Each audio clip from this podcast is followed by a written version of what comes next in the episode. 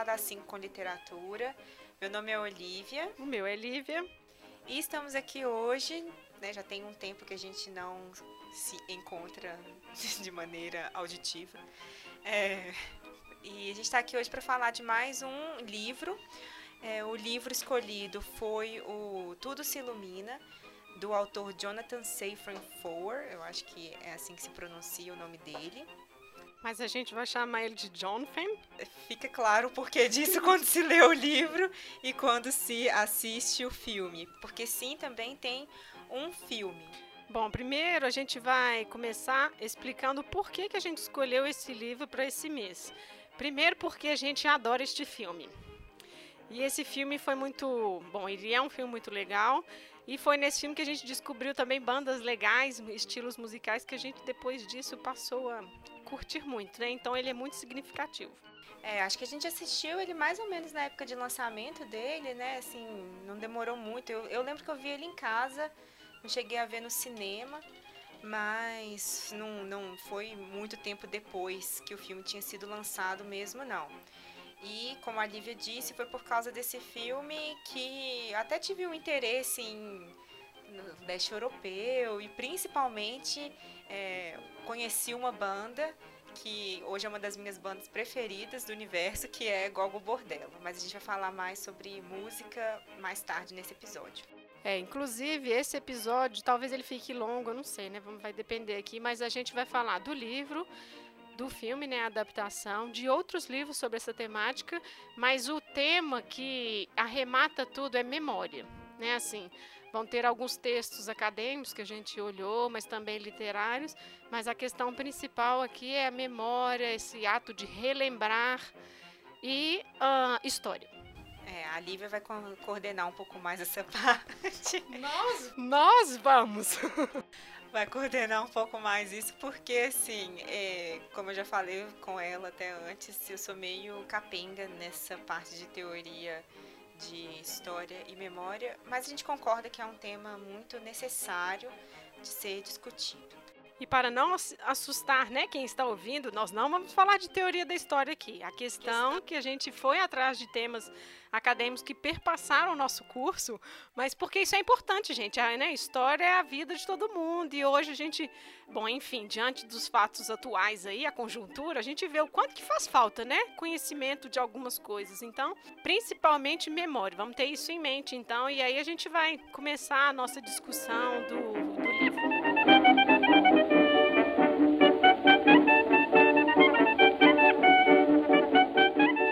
Gente vai começar falando sobre o autor, né, o Jonathan ou Jonathan. Ele é americano, nascido em Washington, e assim, a gente vai dar um salto na vida dele ao que importa. Ele se formou em filosofia em 99 e a tese de graduação dele é justamente sobre a vida da sua avó materna, uma sobrevivente do Holocausto, né, que veio da Ucrânia para os Estados Unidos. E aí isso se transformou depois, então, no livro. Na época que ele escreveu, ele tinha 24 anos, foi publicado em 2002. Tem outros dois livros deste mesmo autor, um de 2006, que se chama Extremamente Alto e Incrivelmente Perto, e o de 2011, que se chama Comer Animais, que é uma não ficção. A gente vai falar um pouco dele do segundo livro, porque ele tem um pouco a ver com o Tudo se Ilumina. Bom, o resumo desse livro é um menininho, ele perde o pai, né, nesse evento de 11 de setembro. E aí ele fica um pouco chateado que a mãe depois arruma um outro cara, né? Assim, ela vai, segue em frente, ele fica um pouco angustiado e tal, mas a questão principal que a gente quer pegar desse livro é a narrativa, porque também é de memória e é um menininho que fica tentando buscar respostas no passado e tem um avô que também sofreu o bombardeio em Dresden, ele vivia lá na época, e aí são duas narrativas que vão se cruzando, indo e voltando, então é mais ou menos um pouco o que a gente vai ver no Tudo Se Ilumina. Por isso que a gente está só comentando por alto aqui, porque, ah, nossa, então o cara usa sempre a mesma a mesma estratégia de narrativa, de discurso? Não necessariamente, né? Assim, para alguns críticos parece que ele aprimorou um pouco isso nesse segundo, nesse segundo livro.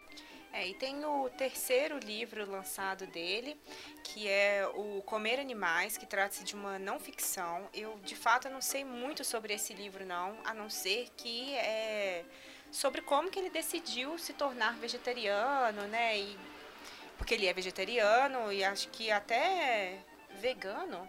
Ele era vegetariano esporádico. Alguns dias ele resolvia que não ia comer ou não. E aí ele ia se tornar pai. E aí que ele começou a pensar: nossa, o que, que eu vou dar para meu filho comer? Pois é, e aí quando, na ocasião de lançamento desse livro, não sei se foi o lançamento dele nos Estados Unidos mesmo, mas eu estava na Alemanha e eu estava morando numa com uma família de judeus e na religião judaica a alimentação é uma parte muito presente de como como que se, se dão as relações, como que, como que são situados. Então, é, é uma parte importante de ser judeu. E foi interessante porque a reportagem que eu li, é, ele falava sobre como que ele se tornou, como que pensando na alimentação, ele voltou na religião, em como que a, ele se lembrou de como que a avó dele estava se alimentava e dos porquês daquele, daquelas escolhas na alimentação judaica e que aí ele faz uma conexão também com o ser vegetariano, né, e a religião. Então ele também sempre está buscando, aparentemente, o tema da, da religião também é sempre muito presente na obra dele. É, isso é uma coisa legal, gente, que a gente vai falando ao longo desse nosso podcast, porque eu também morei na casa de uma família judia quando eu estava na França. Morei um ano com eles e era engraçado, nessa época, Olivia estava lá, né, na, na Alemanha? Sim, e também estava morando com uma família de judeus, mas eu morei por menos tempo, né? Foi, foram seis meses, mais ou menos. E aí a gente estava até, assim, pensando que... Bom, a gente conversava sobre isso porque uns pareciam que eram mais crentes, eram mais ortodoxos e outros não. Então a gente comparou muito e essa questão da alimentação, ela pauta o dia a dia, ela pauta o ano, ela pauta os rituais... Claro que para a gente também é importante, celebração, a gente vai ter querer sempre uma comidinha, uma coisa assim, mas eles têm jejuns, eles têm uma série de restrições, né? Quem foi lá na Torá ou no Antigo Testamento, Moisés fala sobre isso, não misturar a carne do filho no leite da mãe e tudo mais. Eu tive que aprender isso a duras penas morando com eles, porque eu não conhecia nada disso, e realmente assim, é uma coisa bem rígida né, a família ótima com quem eu morei, isso tudo era uma coisa bem rígida. Então acho que esse livro é interessante para quem quer saber sobre a produção bovina, né, a produção animal para alimentação, porque ele fez uma pesquisa durante três anos e publicou. Então, assim, é um estudo deles sobre essa questão da produção animal. Bom, então agora passando para o livro que a gente vai discutir aqui mesmo, que é o Tudo Se Ilumina. É, ele foi o primeiro livro, na verdade, dele publicado. A gente fez o caminho meio que inverso, né? Falando dos outros livros dele antes. Ah, esqueci de falar uma coisa. É, eu vi que tá para sair um livro dele também. É, parece que vai sair em setembro nos Estados Unidos e se chama Here I Am. É, de fato, o livro vai ser lançado no dia, de acordo com a Amazon, parece que vai ser lançado no dia 6 de setembro desse ano. É, vai ser um livrinho meio grande, quase 600 páginas. Se chama Here I Am e vai mais uma vez né, falar, tocar no assunto da religião. E aí, voltando então, finalmente, para o Tudo Se Ilumina. O livro foi lançado em 2002, como a Lívia disse, né, e trata da história do próprio Jonathan, né? Assim, o Jonathan é um personagem também dentro do próprio livro dele. É, ele, em, nos, an nos anos de 97, 98, que, é, que é quando se passa. Bom, isso é, isso é complicado de falar agora, mas é, ele, no ano de 97, ele teria feito uma. No livro, né? O personagem Jonathan do livro faz uma viagem à Ucrânia para tentar encontrar uma pessoa que teria ajudado o avô dele a escapar da, da guerra, da Segunda Guerra Mundial. O pai dele, que, o avô dele, que era um judeu, teria sido perseguido. E aí nessa viagem ele é conduzido por dois ucranianos, que são o Alex e o avô dele, e que, que fazem, que são donos de uma agência de, de viagens, né? Mas aí tem a parte que essa parte é muito engraçada, né? Uma parte mais de humor da história. E aí eles vão nessa viagem assim para buscar a cidade e a pessoa. É, o legal dessa agência de viagem que é uma agência especializada em ajudar judeus a encontrar as famílias, os familiares. Né? Tem até a estrelinha de Davi, então assim, o serviço especializado deles, porque aparentemente é uma coisa comum que começou a surgir, tanto no leste europeu, né? É, no início, final, né, anos 80, 90, de pessoas querendo voltar, procurar saber dos familiares, né? Então essa era a especialidade deles. Exatamente. E aí eles vão então nessa busca, né, pela pela Augustine, que seria a pessoa que teria ajudado o avô do, do Jonathan a escapar, e em busca da cidade também, da vila Trachimbrun. É, e ele tem acesso a Augustine de uma foto que o avô deixou para ele, no livro. Né, o avô deixou essa fotinha, Agustine, obrigada, uma coisa assim, tem uma inscrição atrás. E aí ele volta na Ucrânia justamente para buscar essa mulher. É, e aí é exatamente essa parte interessante, porque tudo que eles têm são vestígios e, e nenhuma narrativa é, contínua e precisa quanto ao que teria acontecido, né? Ele só tem uns restos, é, uns vestígios materiais, fragmentos. isso, fragmentos do que, que teria acontecido e eles vão tentando reconstruir aquilo ali, buscar né, o que, que teria acontecido. Uma das coisas interessantes, como o Alex ele é ucraniano, ele fala inglês, mas é um inglês horripilante. Isso é um traço muito marcante no livro e muito marcante no filme, porque é justamente para dificultar a comunicação. Você já não tem vestígio nenhum se a mulher ainda está viva, se Augustine, se é real isso tudo que aconteceu, e ainda você vai se comunicar com a pessoa que não. Na verdade, assim, a comunicação não vai ser 100%, né? Então, isso é uma das coisas que fica muito clara Acho que assim, a gente tem que dar até parabéns para a tradução em português, porque alguns trocadilhos, assim, muito difícil de serem transpostos. É, a Lívia leu em português e eu li em inglês. É, em inglês, no começo, assim, é bem difícil, porque, nossa, para quem não é nativo, né, assim, é mais complicado ainda de, de ler uma pessoa que também não é nativa tentando falar inglês, então você fica muito perdido na, na tradução ou não tradução daquelas coisas. E aí falando sobre isso então, podemos falar aqui dos momentos do livro, né? O livro ele começa então tem esses três principais personagens que estão nessa nessa viagem. Vai o Alex. O Alex é um, um cara jovem, né? Um cara de uns 20 anos, ucraniano. E é ele que fala o inglês bem capenga e as avessas lá. E vai o pai, o desculpa, o avô do Alex também também vai na viagem, porque ele é quem sabe dirigir, apesar de não falar nada de inglês. E aí tem a cadela, que é a Sammy Davis Jr. Jr., que seria a cadela para é, cão guia, né, do Cego, do né? voo, exato. E e aí o livro então, né, em termos de narrativa, a gente tem é, três narrativas diferentes. Existem controvérsias, né? A Lívia viu alguns, algumas ideias que dizem que seriam menos ou mais narrativas, mas a gente é, entende que são três que são o Alex escrevendo cartas para o Jonathan depois que o Jonathan já voltou para os Estados Unidos. Então, e o, o Alex também contando. Uma outra narrativa seria o Alex contando a história da viagem e uma outra narrativa ainda que seria escrita pelo próprio Jonathan, mas seria é, da história do vilarejo de Trachimbrod, que é o vilarejo que eles estão procurando, né, que é onde teria vivido o avô do Jonathan. Então, através, não tem nada diretamente né, do Jonathan falando de si mesmo, teoricamente, no, no livro, mas o livro é todo sobre ele. Imagino que grande parte daquilo ali seja ficção, mas o mote, né, que a família dele ter sido é, sobrevivente do Holocausto, acho que é isso, é daí que parte. O resto.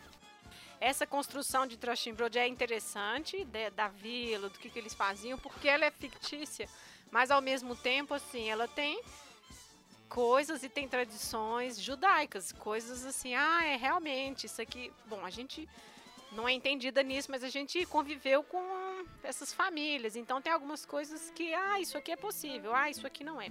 Mas enfim, o exercício não é esse. A gente vai estar o tempo todo percebendo essa questão da ficção e da realidade. Música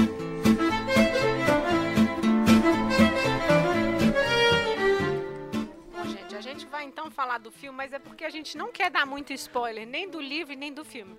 Vai ser um pouco difícil porque não vai ter muito jeito, mas assim, a gente não elaborou tanto o livro porque a gente passando para o filme a gente vai lembrando de outras coisas também.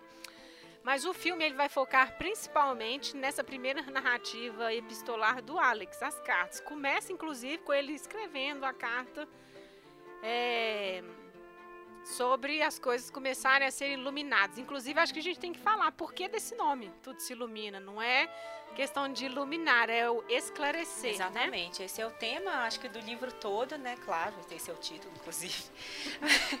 Mas esse é o tema do livro todo, porque como a gente falou, assim, é, tudo que eles têm são pedaços, né? É uma história fragmentada das famílias. E e é de ambas as famílias, né? Isso é interessante também. Tá todo mundo envolvido né, na, nessa história, nessa narrativa que eles estão construindo. E, e é isso, eles vão juntando e eles mesmos vão, acho que no final, em determinado momento, que eles vão falando que nós estamos escrevendo, tecendo, e aí vai para essa parte de a gente estar tá construindo um fio. Ao mesmo tempo que o Alex está usando iluminar para falar esclarecer, porque, tipo, errado, o inglês errado, ao mesmo tempo ele esclarece, porque esclareceu esse passado. Então tem esse trocadilho do inglês e que no final você fala assim: ah, nossa, então é por isso que tudo está iluminado, está esclarecido, chegaram alguma verdade, enfim, é um pouco isso. Bom, no livro começa com essa ele escrevendo e o Jonathan ele já é um colecionador, né? Uma coisa que não está presente no livro, não tem informação disso, mas ele guarda coisas em saquinhos piloque, tudo. É, quando a gente for falar de memória, a gente vai falar disso. Mas o Alex, em algum momento, né, ele pergunta: Mas por que, que você guarda tudo? Ele fala: ah, Eu tenho medo de esquecer. Então ele tem uma parede no quarto dele com coisas guardadas em ziplocs. E aí é cueca, pedaço de comida, prego, pedaço de papel, jornal. Então ele já é um colecionador, já para, eu acho que para fortalecer esse essa ideia dessa busca de memória, de não esquecer, de Bom, contra o esquecimento, né? Bom, e aí o, o Alex, então, nessa paranoia toda. O Alex não, desculpa. O Jonathan nessa paranoia toda de, de juntar as coisas. Paranoia não, tadinho. Colecionador. Tudo bem, vamos colecionar. Tá, bom, vamos chamá-lo de colecionador de tudo.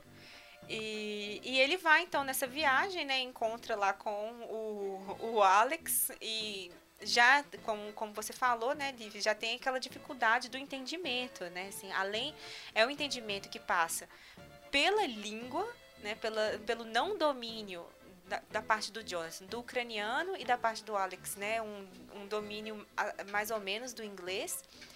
E também um, um, um choque no sentido mais cultural, né? Porque o tem a. Eu não lembro no, no filme, mas na, no livro tem aquela cena da, da batata, né? Porque ele é. O, o Jonathan é vegetariano e ele não consegue achar nada para ele comer. Não tem um prato que seja servido que não, não tem carne. Né? E aí ele consegue, né? Falando dessa cena, ele consegue lá uma batata, e aí tem uma cena com a batata que ele ainda consegue perder a batata e tal, mas ainda tem essas questões de ele não conseguir é, uma total comunicação. É, essa, é, tem várias cenas que marcam bastante essa, essa transição, porque a gente está falando dos anos 90 na Ucrânia. Então, assim, é um país que está se reconstruindo e mostra bastante isso, que eles estão num carro super velho, passando em frente ao McDonald's, aí tem umas velhinhas com aquelas roupinhas típicas, lenço na cabeça, sentadinhas num, num banco, aí você pensa, nossa, olha só que coisa tão antiga. E aí a, a cena, a câmera vai levantando, tem uma pista de skate atrás e os carinhas modernos andando de skate. Então, assim, vai mostrando esse retorno ao passado ou como que o passado ainda é presente, que é essa ideia de transição mesmo. Uma outra coisa que no livro e filme né, é diferente, a avó no livro não sabe que ele está indo para a Ucrânia para fazer essa viagem. Inclusive, ele não quer que ela saiba, porque ela não gosta de lembrar da Ucrânia, nunca mais visitou a Ucrânia depois que fugiu da guerra. E no filme é ela quem dá a fotinha para ele.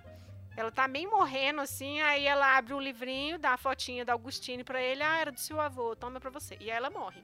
Então, assim, tem essa coisa que eu acho que também são artifícios da própria adaptação cinematográfica para dar esse entendimento. Que diabos esse menino foi procurar uma Agostinho que ele nem conhecia, né? Uma outra coisa legal é que quando o Alex pergunta o que ele faz e tal, ele fala que o pai dele falou: Olha, Fane, meu pai falou que você é escritor. Ele, ah, não, não sou escritor, não, tô tentando. Não, mas você ou você não é? Então eu acho que aqui tem um pouco do autor, porque ele era muito jovem ainda, né? Assim, eu acho que lembra esse tempo que ele estava construindo o próprio trabalho de graduação dele, né?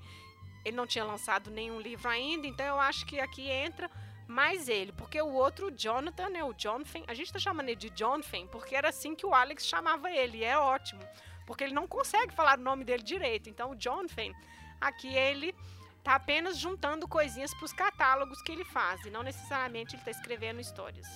É interessante porque, assim, na verdade, todo o livro, inclusive o Alex, é o Jonathan. Né? Exatamente. Né? E então é isso, porque que é a parte interessante assim do livro de que são dois personagens, parece que é uma história também que está sendo construída lá e cá, mas é uma construção do autor também isso, né? Uma construção é, são escolhas que o Jonathan autor do livro Tudo se ilumina, né? Não Jonathan personagem, né? Mas é uma pessoa fazendo aquilo tudo ali. Enfim, Acho que inclusive por isso é, as questões são resolvidas dos dois lados, porque o Alex ele tem um pai muito violento. E aí, como é escrito de um jeito cômico, a gente não consegue muito perceber, mas ele vive ganhando soco na cara, assim. O pai tá com ódio, dá um soco, ele é bêbado, chega bêbado, bate nos filhos. E o Alex tem o sonho de ir para Inglaterra e levar o, o irmão mais novo para lá, já nessa fuga do pai. Estados Unidos, ele quer ir para os Estados Unidos. Ó, oh, Inglaterra não, é Estados Unidos. Ai, gente sabe como é, né? O referendo e tal, tá atual. Mas então, exatamente nessa questão, eu acho que no final se resolve com o pai, né? Eu não sei se a gente vai falar, a gente conta esse spoiler para quem não leu o livro, porque no livro não tem nada, no filme não tem nada sobre isso. É, não é contando spoiler não, mas é só porque, inclusive, porque mesmo se a gente contar a história toda, não não seria spoiler sobre o livro, porque interessa muito como que ele é contado, como que ele é construído. Então, mesmo se a gente conte contando a história, porque a gente já sabe o final o pai, o avô do Jonathan saiu, conseguiu sair da Ucrânia, mas como que foi o processo todo disso? E como que o, o, o autor, o For, constrói isso, é que é muito interessante. Inclusive é muito bonito esse livro. A gente não falou aqui no começo, mas a gente altamente recomenda é, esse livro. Mas sobre isso de tudo se resolver no final, né? Tudo se iluminar para os dois lados é, eu acho que também parece uma, um, uma construção de uma história de. Sei nem como é que eu coloco isso, mas como se todo. Não é uma coisa que só o Jonathan tem que resolver com o passado dele da família dele. É todo mundo tem responsabilidade sobre, sobre certas coisas, né, sobre o passado e todo mundo tem que lidar com aquilo de alguma forma, né? Não tem, ele não coloca assim, vamos lidar, tem o certo e o errado. Inclusive eles falam isso em vários momentos do livro, né? Não existe um certo, não existe um errado, mas o, o certo e o errado dependem do contexto, né? Também, mas é, acho que tudo se resolver tem tem um pouco dessa mensagem, talvez, do autor. É, cai um pouco nessa questão da memória que a gente já está falando, que é reconciliar com o passado. No livro, o avô, claro, ele também viveu a época da guerra. E aí, no livro tem as memórias dele e o avô do do Alex, né? O que está indo na viagem também, ucraniano. Isso, e inclusive ele assim conta-se como que foi e foi muito ruim a experiência dele também. E no li, no filme isso aparece como flashes, inclusive eles tornam ele judeu no filme. Né? Assim, ele não é. Não, não, não acho que isso. Não, não concordo. Acho que isso muda muito a história. Sim. Então, assim, claro, é uma adaptação. O filme é baseado no livro, mas ali, não sei, eu acho que talvez para fazer mais sentido. Porque à medida que eles vão se aproximando da Augustina, onde será que ela mora, será que ela existe? O avô também começa a ficar ansioso.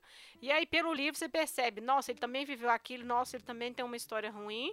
E no filme, nossa, talvez eles se conheçam. E aí é isso que acontece mesmo.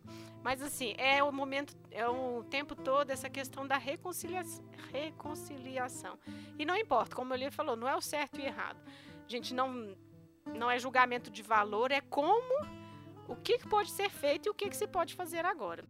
E uma última coisa em relação a esses vestígios, porque quando ele encontra a Agostina, ela dá uma caixinha para ele cheia de coisas. Não é a Agostina.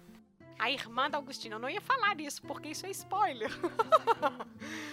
Mas enfim, quando ela dá a caixinha cheia de lembranças para ele, no livro ele é roubado no trem. Isso é um artifício da ficção também. Porque, nossa, gente, olha, eu tava trazendo tudo para os Estados Unidos, cheguei aqui sem nada, fui roubado num trem da Ucrânia. Né? E mesmo que ele não tenha. Bom, se aquela fonte que a gente leu disse que essa viagem foi feita e ele não encontrou nada, isso também é um artifício. Porque ela chegou a entregar um monte. E essa caixinha foi analisada pelos três no livro. Né? Eles começam a tirar um monte de foto, um monte de coisa sai lá de dentro, inclusive uma foto que o avô está. Né? Então, assim, essa caixinha é interessante porque ela tem o nome de. Ah, como que ficou no inglês? No, é no caso de. Assim, alguma por, assim, por acaso, se alguém aparecer, ela tem esse nome. Essa mulher, ela também é uma colecionadora, né? A irmã da Augustine. Ela tinha várias caixinhas com nomes. Nome do fulano, poeira, tinha uma caixinha só de poeira. Né? Então, inclusive mostra isso. Na hora que eu li, eu lembrei do, do filme que eu já vi muitos anos atrás, mas porque o, o próprio Jonathan também ele recolhe terra, né? Poeira, esses negócios, ele também recolhe. É, ele recolheu a terra da, da beirada do rio, né? O Brod, que é o nome do Trachtenbrod, né? Mas aí, novamente, a gente vai cair nessa questão dos vestígios, da gente guardar aquilo. E assim, acho que no fundo a gente tem um pouco de colecionador. Não chega a ser igual ele com uma parede lotada de ziplock, mas essa fúria de tirar foto, de registrar aquele momento, né? E aí a gente vai entrar então nessa questão da memória que a gente tinha citado lá no início, que é o tema que perpassa isso tudo.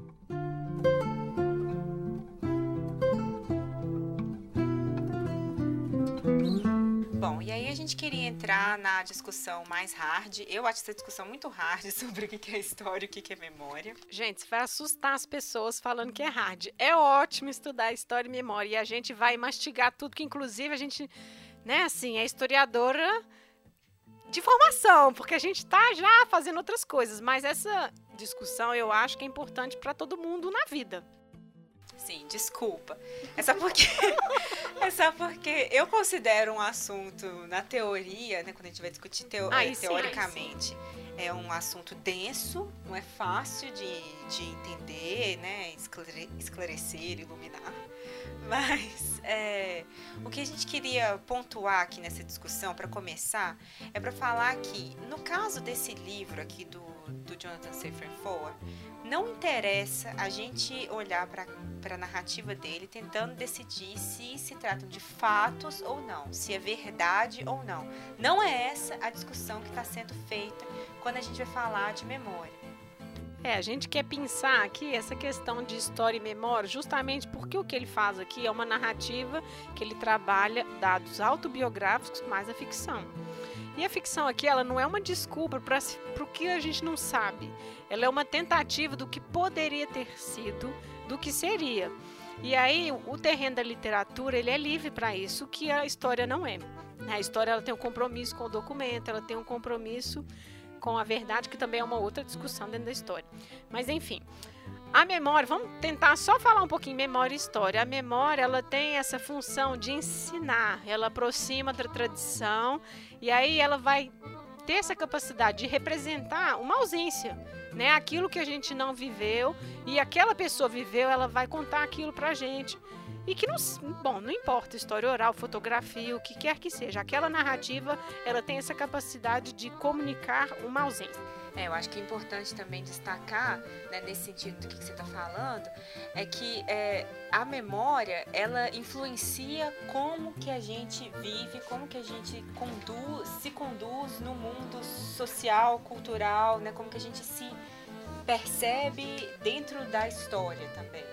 Então, é, diferente da história, né, do conhecimento histórico que ele pode estar, né, não necessariamente a gente pauta o que a gente faz no nosso dia a dia, né, ou como a gente se entende, baseado em estudos históricos, né, a memória ela está presente no fazer do cotidiano praticamente. E esse fazer cotidiano ele implica o quê? Repetição. Por isso que a memória ela foge da história, porque a história, o tempo da história, ele vai corroê-la. Gente, porque isso é o normal da vida. O tempo passa, eu me lembro mais ou menos. Daí, ah, eu já não lembro tanto. Então a memória ela, ela tem essa fuga, ela não quer estar inserida na história e por isso a repetição é tão importante. E aí se a memória acaba, sobra o quê? Os restos, que a gente estava falando de fragmentos, e pilocas e caixinhas e tudo mais. E aí, dessa discussão, desses fragmentos, a gente pula para lugares de memória. Porque antes você tinha a memória, uma comunidade toda, que repete o mesmo rito. Sei lá, vamos dar um exemplo, um vilarejo que repete o mesmo rito, aquilo ali é uma sociedade de memória, está presente aquilo ali. O tempo não está correndo, todo ano, todo todo, na mesma data, a gente chega e faz a mesma coisa. Mas quando você não tem isso mais, você tem lugares de memória, e aí a gente chega para o patrimônio. Exatamente, isso é muito assim, interessante a gente estar tá falando sobre isso, porque justamente é, é uma discussão que é muito recorrente. Isso. Muito recorrente em termos de políticas públicas mesmo, sobre o que, que seria, né, qual, que, que a gente entende como patrimônio. E aqui a, né, Lívia, você está falando do, do material, né, dos, dos lugares de memória, então monumentos, né, e isso vem de um momento particular que é no século XIX com a construção dos estados, nação, dos estados nacionais, que você tem que criar mesmo um sentimento de comunidade, um sentimento de identidade que agora não vai ser mais da sua vila, não vai ser religioso, não vai ser do, da sua família, não vai ser de uma comunidade próxima. Nação.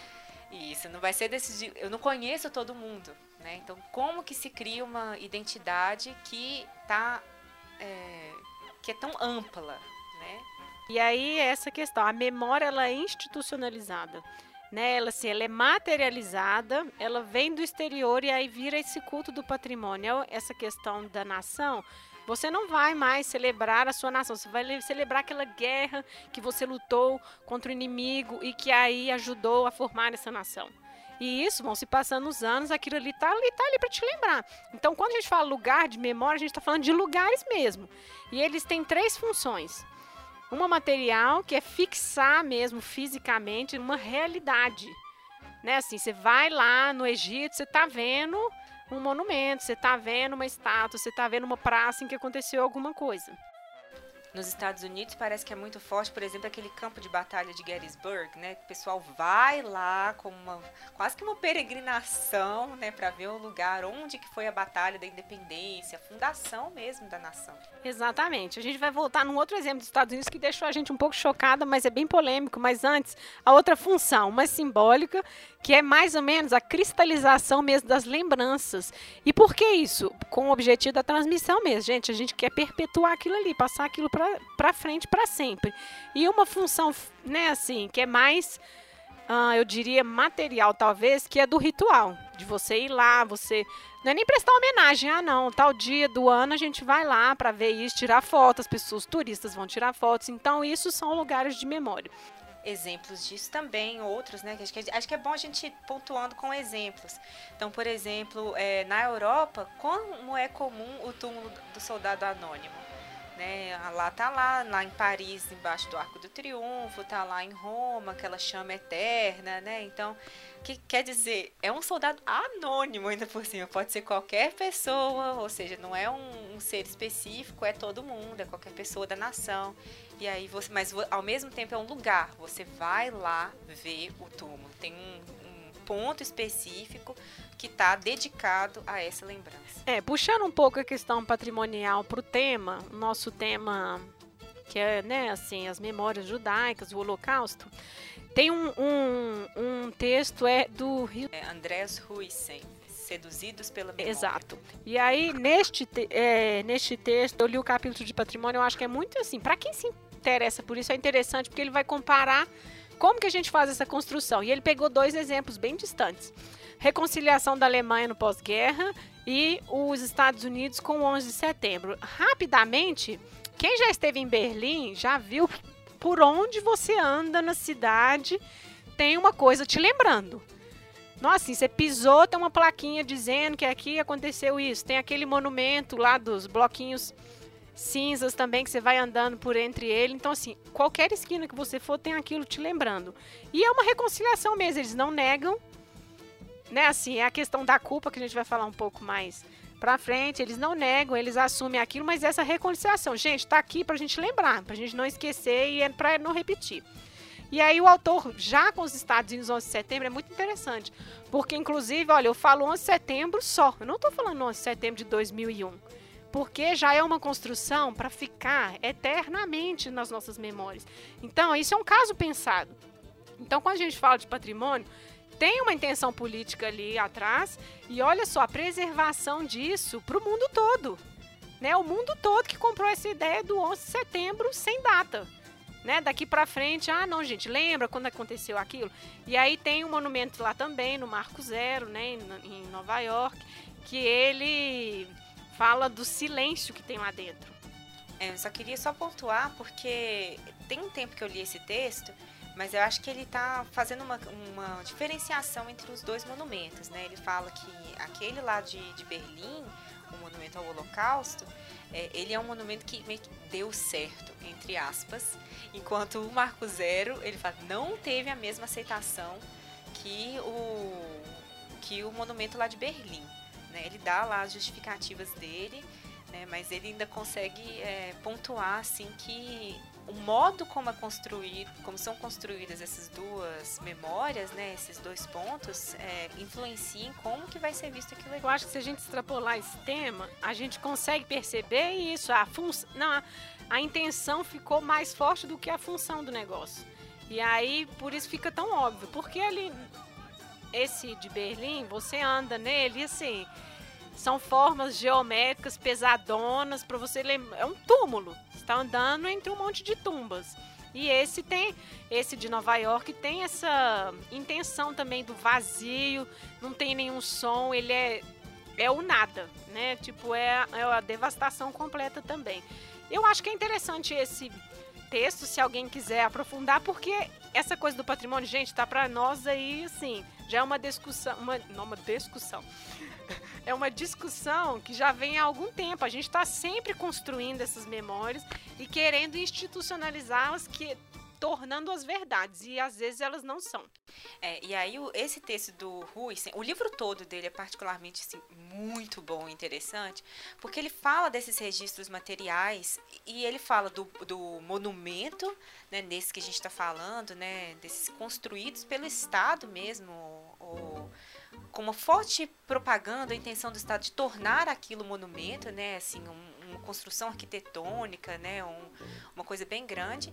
Mas ele também está falando o tempo todo das coisas que a gente vai produzindo, né, igual você falou, das fotos que a gente tira sem parar e armazena sem parar, no medo de esquecer. Eu não sei, assim, eu fiquei pensando enquanto eu estava lendo esse texto, também lendo o Tudo Se Ilumina, que ele sai guardando um monte de coisas, mas assim eu tenho um arquivo de fotos gigante Exatamente. que eu não volto para ver ele, eh, para ver essas fotos inclusive, sabe? Mas eu poderia voltar, né, para dar um para olhar, mas e aí? O que que o que que significa ter 20 gigas de foto de celular? Sabe? Mas é, quando você falou que ele era paranoico, eu defendo porque eu sou um pouco também coletor de coisas. Eu diminuí quando eu fui morar no Cafofo, lá não tinha espaço.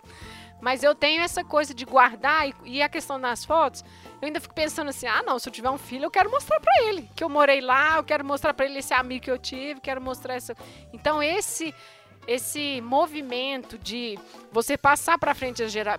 as gerações, o que você sabe, o que você quer, olha só, todo mundo faz isso. Então, é uma coisa que eu acho que é interessante a gente estar. Tá Bom, conversando aqui sobre isso, justamente porque é uma coisa que todo mundo participa.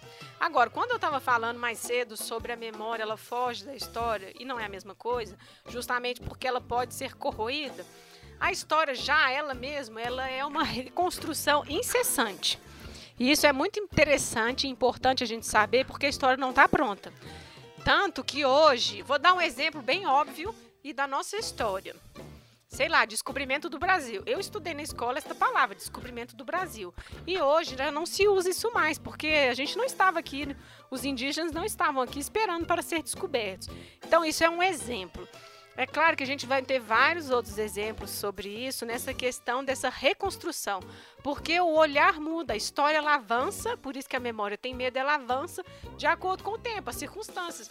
Nós historiadores somos diferentes daqueles que, as, que a gente teve aula ou estudou na universidade. E aí, um dos problemas, não problemas, mas talvez uma brecha que alguns historiadores ou especialistas eles aproveitam nessa reconstrução que ela é contínua, é o revisionismo. E como a gente está falando aqui dos judeus, existem algumas pessoas que vão, assim, polemizar a questão de que o Holocausto não foi exatamente como ele é contado. E aí, esse é um dos perigos desse revisionismo. A gente vai fazer revisão na história? Sim, mas não para contar da maneira que a gente queira desfazer, é, como que eu posso dizer, pro lado ruim, sinceramente. É, assim, é, é fazer julgamento de valor mesmo aqui nesse momento, mas assim, eu acho que tem ainda uma questão do compromisso com é, não sei se eu estou extrapolando muito, mas com a democracia. Então, se a gente vai fazer uma. A gente tem que contar a história, a gente sabe que ela é, é vi, meio que contada do ponto de vista dos privilegiados. Os vencedores. E aí, como que eu vou fazer uma. Quando eu vou é, revisitar né, um, um, momento histórico, uma construção histórica, eu não tenho que olhar então para outros elementos, para os elementos que estavam por baixo, sabe? Os perdedores. Não é para isso que a gente volta, não é por isso que, é, ultimamente, nos últimos anos, tem tido um forte movimento é, da historiografia, é, acho que do resto da América Latina, né, não especificamente o Brasil, mas sobre como que foi a colonização desses países e de chamar aquilo que, que a Europa tem com eles de dívida histórica. Gostaria, inclusive, de recomendar o discurso do Evo Morales. Sim, vou, vou, vou defender mas assim, é, que fala sobre isso também, sabe? Sobre uma dívida que a Europa teria com os países da América Latina, porque enriqueceu a partir daquilo ali, né? Houve um genocídio indígena, né? E essa história não é contada dessa forma, né? O genocídio, ele é em grande, não em grande parte esquecido, mas é, diminuído, né? De acordo com certas perspectivas. Nesse meio tem muita gente de má fé, né? Eu tava falando do holocausto, aí, enfim, eu não consigo evitar chorume na internet. Eu fui ler umas páginas de umas pessoas, uns fóruns discutindo se existiu Auschwitz mesmo, essas coisas. Gente, está lá, sabe? Então, assim, é esse o perigo que a gente tem, mas isso eu gostaria de acreditar que é uma minoria, sabe? E essa reconstrução que a gente tem que fazer o tempo todo, gente, porque o passado ele é objeto da história, mas ele vai surgir a partir do nosso presente também, da minha própria análise daquilo ali. Das perguntas que a gente faz, né, ao, que a gente tem de vestígio do passado, né? Então, e que as perguntas são é, feitas a partir de uma realidade que é do presente. Exatamente. Então, é, nesse sentido, a história ela vai ajudar a esclarecer as memórias. Né? Porque assim, a gente não está falando de, uma história oficial, porque né, assim, não é isso que se usa mais. Por isso que esse livro, ele é importante nesse sentido, que ele aborda muitas questões relativas aos judeus, mas que também traz para essa questão atual, que é o lugar de onde a gente fala. Nossa, mas espera aí, essas duas meninas, esses historiadores estão falando de judeu e elas não são judias, porque na, existe também esse tipo de tema, né? Esse tipo de debate. O movimento negro, você vai ser negro, mulher, o feminismo. Então, assim, é aquela questão que a memória ela vai te levar para a identidade. E isso é limitante dentro do fazer histórico, porque assim, nós estamos aqui falando de judeu, mas a gente morou com famílias judias um tempo, a gente está falando daquilo que a gente viu. Isso é uma percepção nossa, nós estamos construindo uma memória aqui.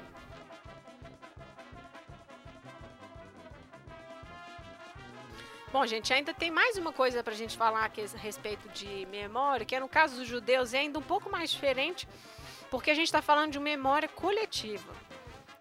Não, é engraçado porque por causa de uma disciplina que eu fiz há, há, pouco tempo atrás, que eu vi que a gente, dentro da história, pelo menos até onde a gente estudou, eu tinha lido muito sobre memória coletiva e que é, o termo tem sido mudado para memória social. Ah. Porque a memória coletiva estaria ligada à construção de nacionalismos, enquanto a memória social estaria ligada a outras construções que não necessariamente a construção do estado, de uma identidade nacional, mas outras também. Só um, um adendo. Não, então agora a gente vai falar de uma memória social. Bom, então quando a gente está falando disso, no caso aqui, é óbvio que a gente está pensando no local, a gente vai falar dessa questão deles dividirem um trauma, mas que eles dividem esses traumas desde sempre. Se a gente for pegar lá a Torá ou o Antigo Testamento, né, da, dos exílios e sempre perseguidos, então eles têm sempre isso.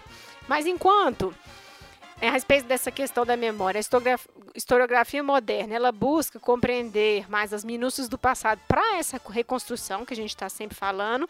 Eles vão se ater à tradição para estar tá sempre revivendo. Então, ele é como se fosse uma busca tornar o passado contemporâneo. O passado ele está ali é, inserido em cada ritual do seu dia a dia né? Assim, uma alimentação que você faz, uma prece que você faz de noite na sexta-feira. Então, assim, é esse é esse passado que está inserido. Bom, uma coisa que eu achei, porque um dos livros que a gente usou, né, para fazer esse trabalho do Ricoeur, é o verbo zakor. Não, tô falando essa pronúncia francesa e nem é. O verbo zakor no hebraico, ele é lembrar. E ele é repetido, repetido 169 vezes na Bíblia. Já para memória, Zicaron, ele aparece quase nunca. Agora, história, eles nem têm essa palavra. Eles pegam history do inglês para daí para frente. Então, assim, quando uma das críticas que o livro recebeu é que ele tem buracos, que ele pula, ele volta atrás, vai na frente, não tem uma linearidade que uma pessoa, assim, as pessoas normalmente vão buscar no livro. Mas eu já vejo que esses buracos são justamente isso, esses buracos de memória. E que ele vai preencher com a ficção e às vezes não vai, aquele buraco ele é necessário porque a gente não tem acesso a essa informação. Porque um, um ponto importante quando a gente está falando de memória é o esquecimento. É, você precisa do esquecimento também, as duas coisas andam juntas. É, não sei se você até já assistiu um filme que tem do Charlie Kaufman, Cinedoc Nova York. É um filme no qual ele vai. É, ele tá fazendo uma, um filme sobre a própria vida dele, o, principal lá. Só que ele reconstrói exatamente tudo que acontece. Exatamente, no mesmo tempo, nas mesmas palavras, tudo que acontece. E aí ele não consegue. Então não tem como você recuperar tudo. Né? Você precisa do, do esquecimento. E tem aquele texto do Borges, memorioso, Funes, o memorioso, exatamente. Ele guardava a memória de tudo até o momento que ele não dá conta mais. E aí, quando a gente está falando dessa coisa da inserção do passado sempre no presente, por isso que os rituais, e a gente vai ver as músicas também depois, elas vão sempre lembrar as amarguras do passado. Né, assim, é, não sei na sua família, mas lá eles jejuavam por causa de uma época que eles tiveram que fazer jejum. Aí tem o Pessá, que é a época que eles vão comer o pão sem fermento. Então, assim, são todas coisas rememorando essas dificuldades passadas, dos antepassados, mas que são presentes para eles, estão sempre lembrando aquilo ali. Uma parte interessante do livro, né, Tudo se Ilumina, é que dentro dele tem um outro livro, que era um tipo um livro de memórias misturado com dicionário, catálogo. É, era tudo. Esse é um livro de tudo, realmente, que a, a vila lá de Trachimbrod fazia e organizava e ia colocando entradas sempre. Uma das entradas é: os judeus têm seis sentidos. E aí eu leio aqui: tato, paladar, visão, olfato, audição, memória. Enquanto os gentios aprendem, apreendem e processam o mundo através de seus sentidos tradicionais e usam a memória apenas como recurso de segunda categoria para interpretar os acontecimentos, para os judeus a memória é não menos primordial do que a picada de um alfinete, seu brilho prateado ou o gosto do sangue que sai do dedo. O judeu é picado por um alfinete e se lembra de outros alfinetes. Então, e aí continua ainda, essa parte também interessante.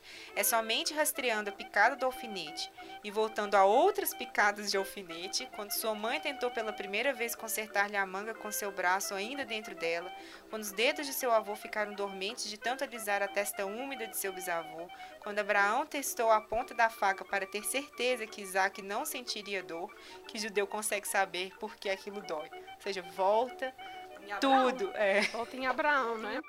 E aí eu acho que é legal essa parte, porque inclusive, gente, eu não sei, Olivia, mas a história de Trash Blood eu achei super legal. Tem, muito, tem muitas coisas surreais e assim, é quase um pouco fantástico, justamente porque ele é localizado, ele é quase atemporal, na verdade, porque ao mesmo tempo que é um vilarejo piquitito, nos grotões da Ucrânia, ela lê de tudo. Ela lê poesia francesa.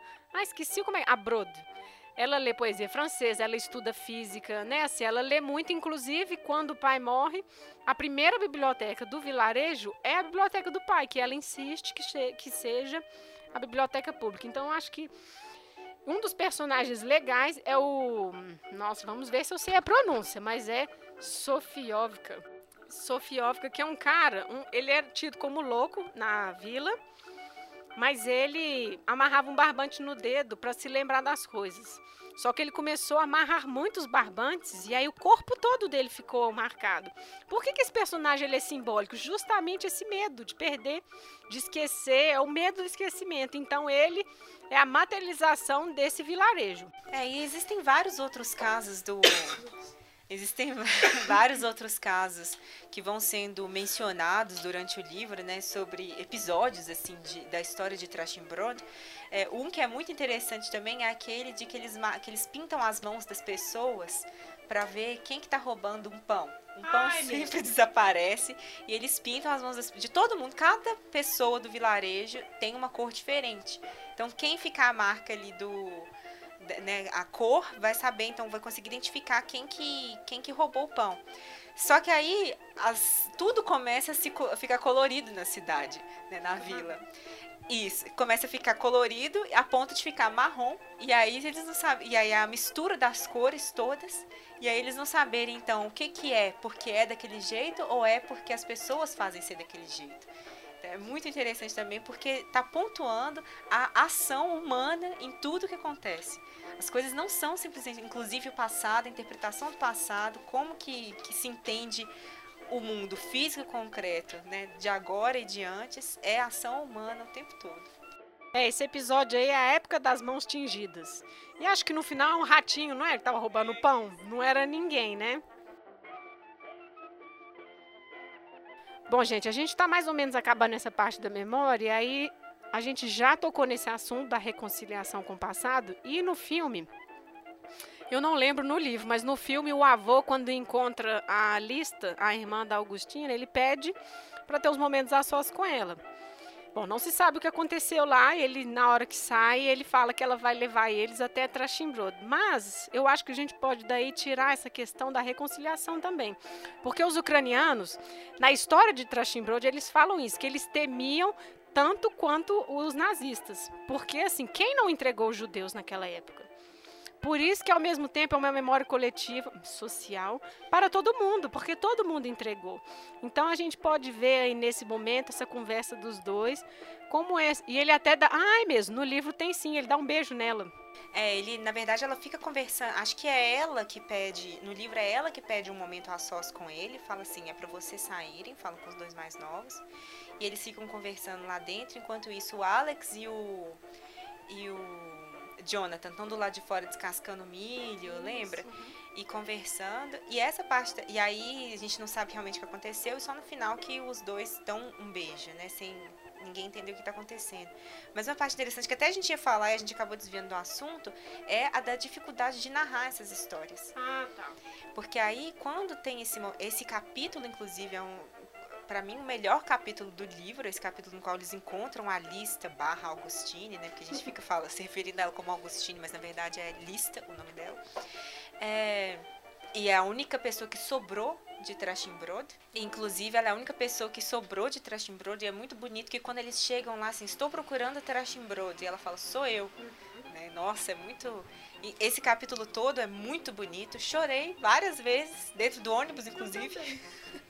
Não tem como mesmo. E é, é, quando eles quando eles estão lá dentro conversando, né? E a gente está acompanhando então o Alex e o Jonathan. O Alex está pressionando o Jonathan, conta, conta, como que foi? Tá, tá puxando dele e ele não consegue. E o Jonathan não viveu isso, né? Mas ele também tem uma dificuldade gigantesca em verbalizar as coisas que aconteceram ou que ele acha que aconteceu. E essa dificuldade de verbalizar, né, é, tá, tá muito em vários textos que a gente lê sobre memórias, que são que é sobre justamente a dificuldade de conseguir imaginar a possibilidade de certas coisas que são tão traumáticas acontecerem. Então a gente tem isso, né, principalmente com as memórias do Holocausto, que as pessoas não conseguem, não existem palavras para descrever aquilo ali e é tão impossível aquilo ali acontecer que você não consegue, né, você não consegue, não tem vocabulário, não tem um entendimento, você não consegue fazer, falar sobre aquilo. E isso a gente vê também em outros, é, outros contextos, sempre contextos de violência é, muito grande, como também as memórias sobre de sobreviventes da ditadura, né, tanto no Brasil como em outros lugares também sempre voltam nisso, né? Não tem como você é, falar sobre aquilo. A, falar sobre aquilo sempre vai nas memórias das pessoas que participaram de alguma forma da, daqueles acontecimentos. E é sempre um processo extremamente doloroso, como a gente vê durante o livro, que todo mundo tem dificuldade de falar. Né? O, avô custa, né? E quando ele fala, ele desembola. Ele também não, não cala a boca mais e atropela as palavras.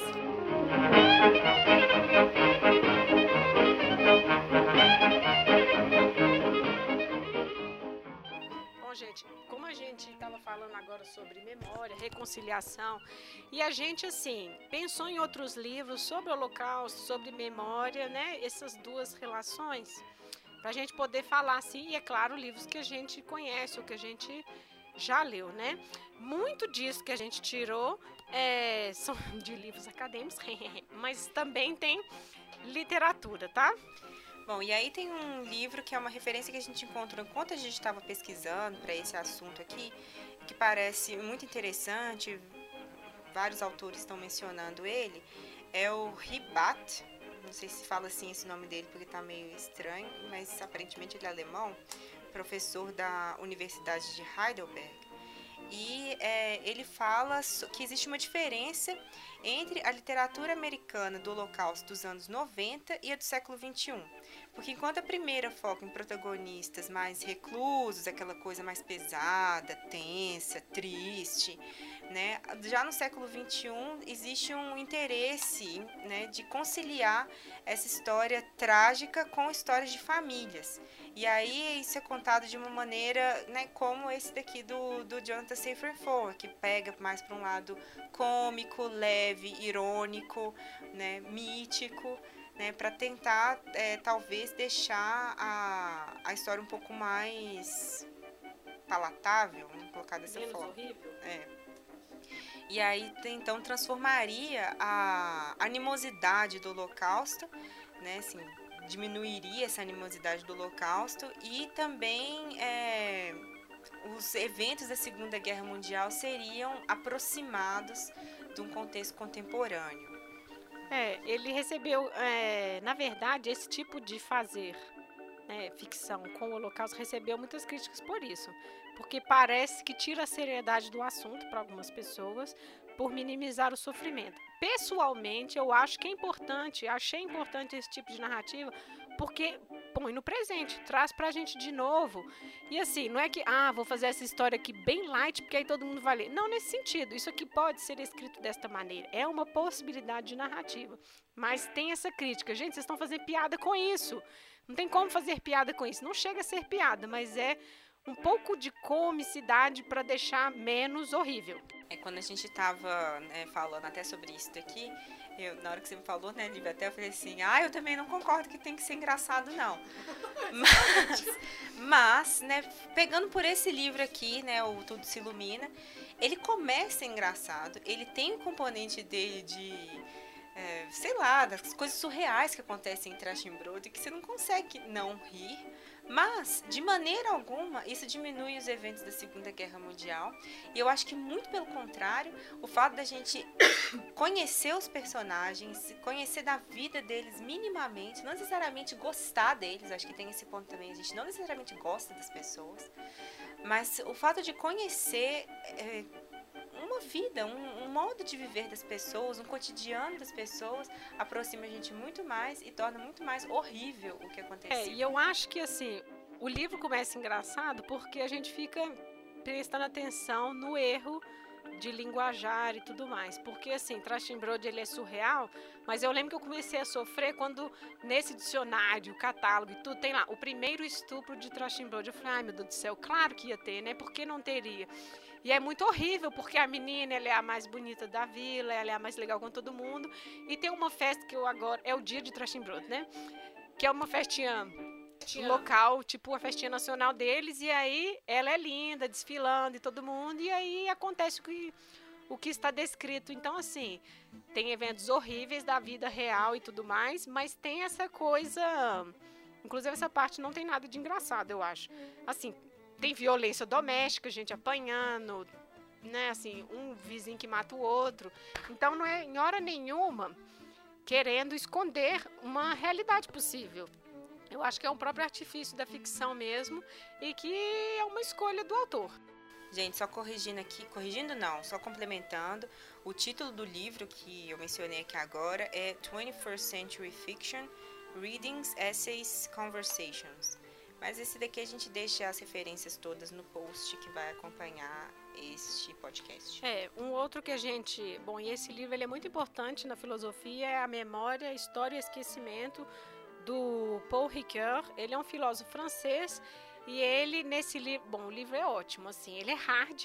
Nossa, muito hard. Uma das coisas mais difíceis que eu tive que ler na graduação. É, tem que ter gás, mas assim, a parte do esquecimento é muito interessante. A história, bom, ele é todo interessante, mas a gente, assim, pegou ele justamente porque ele vai fazer essa diferenciação de memória e história.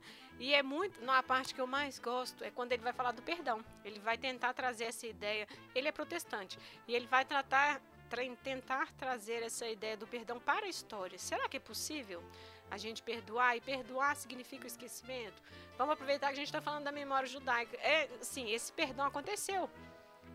E será que quando a gente fala de Israel atualmente, como que é isso, né? Assim, como que se dá? Será que um estado ele tem que pagar pelo que o outro fez no passado?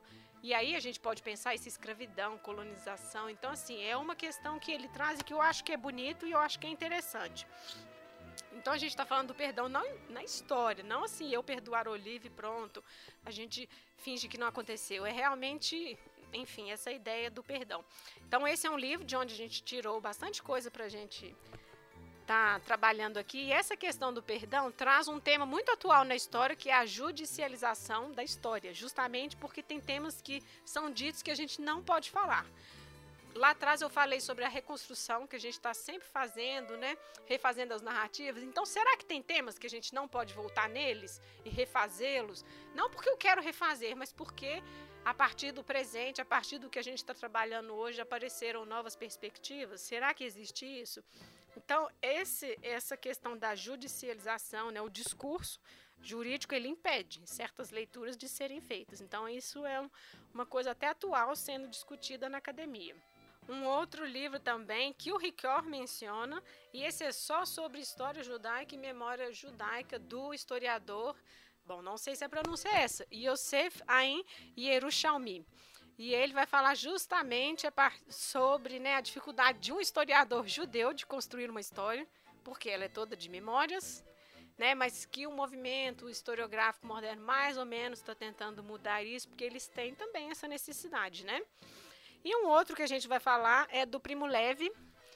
Acho que as pessoas conhecem, já devem ter lido. É Isso, um Homem. É um livro escrito entre dezembro de 45 e janeiro de 47 ele é italiano, de Turim, e ele foi preso, mas já no final da guerra, em 43. E aí ele é mandado para Auschwitz e ele vai contar a experiência dele lá.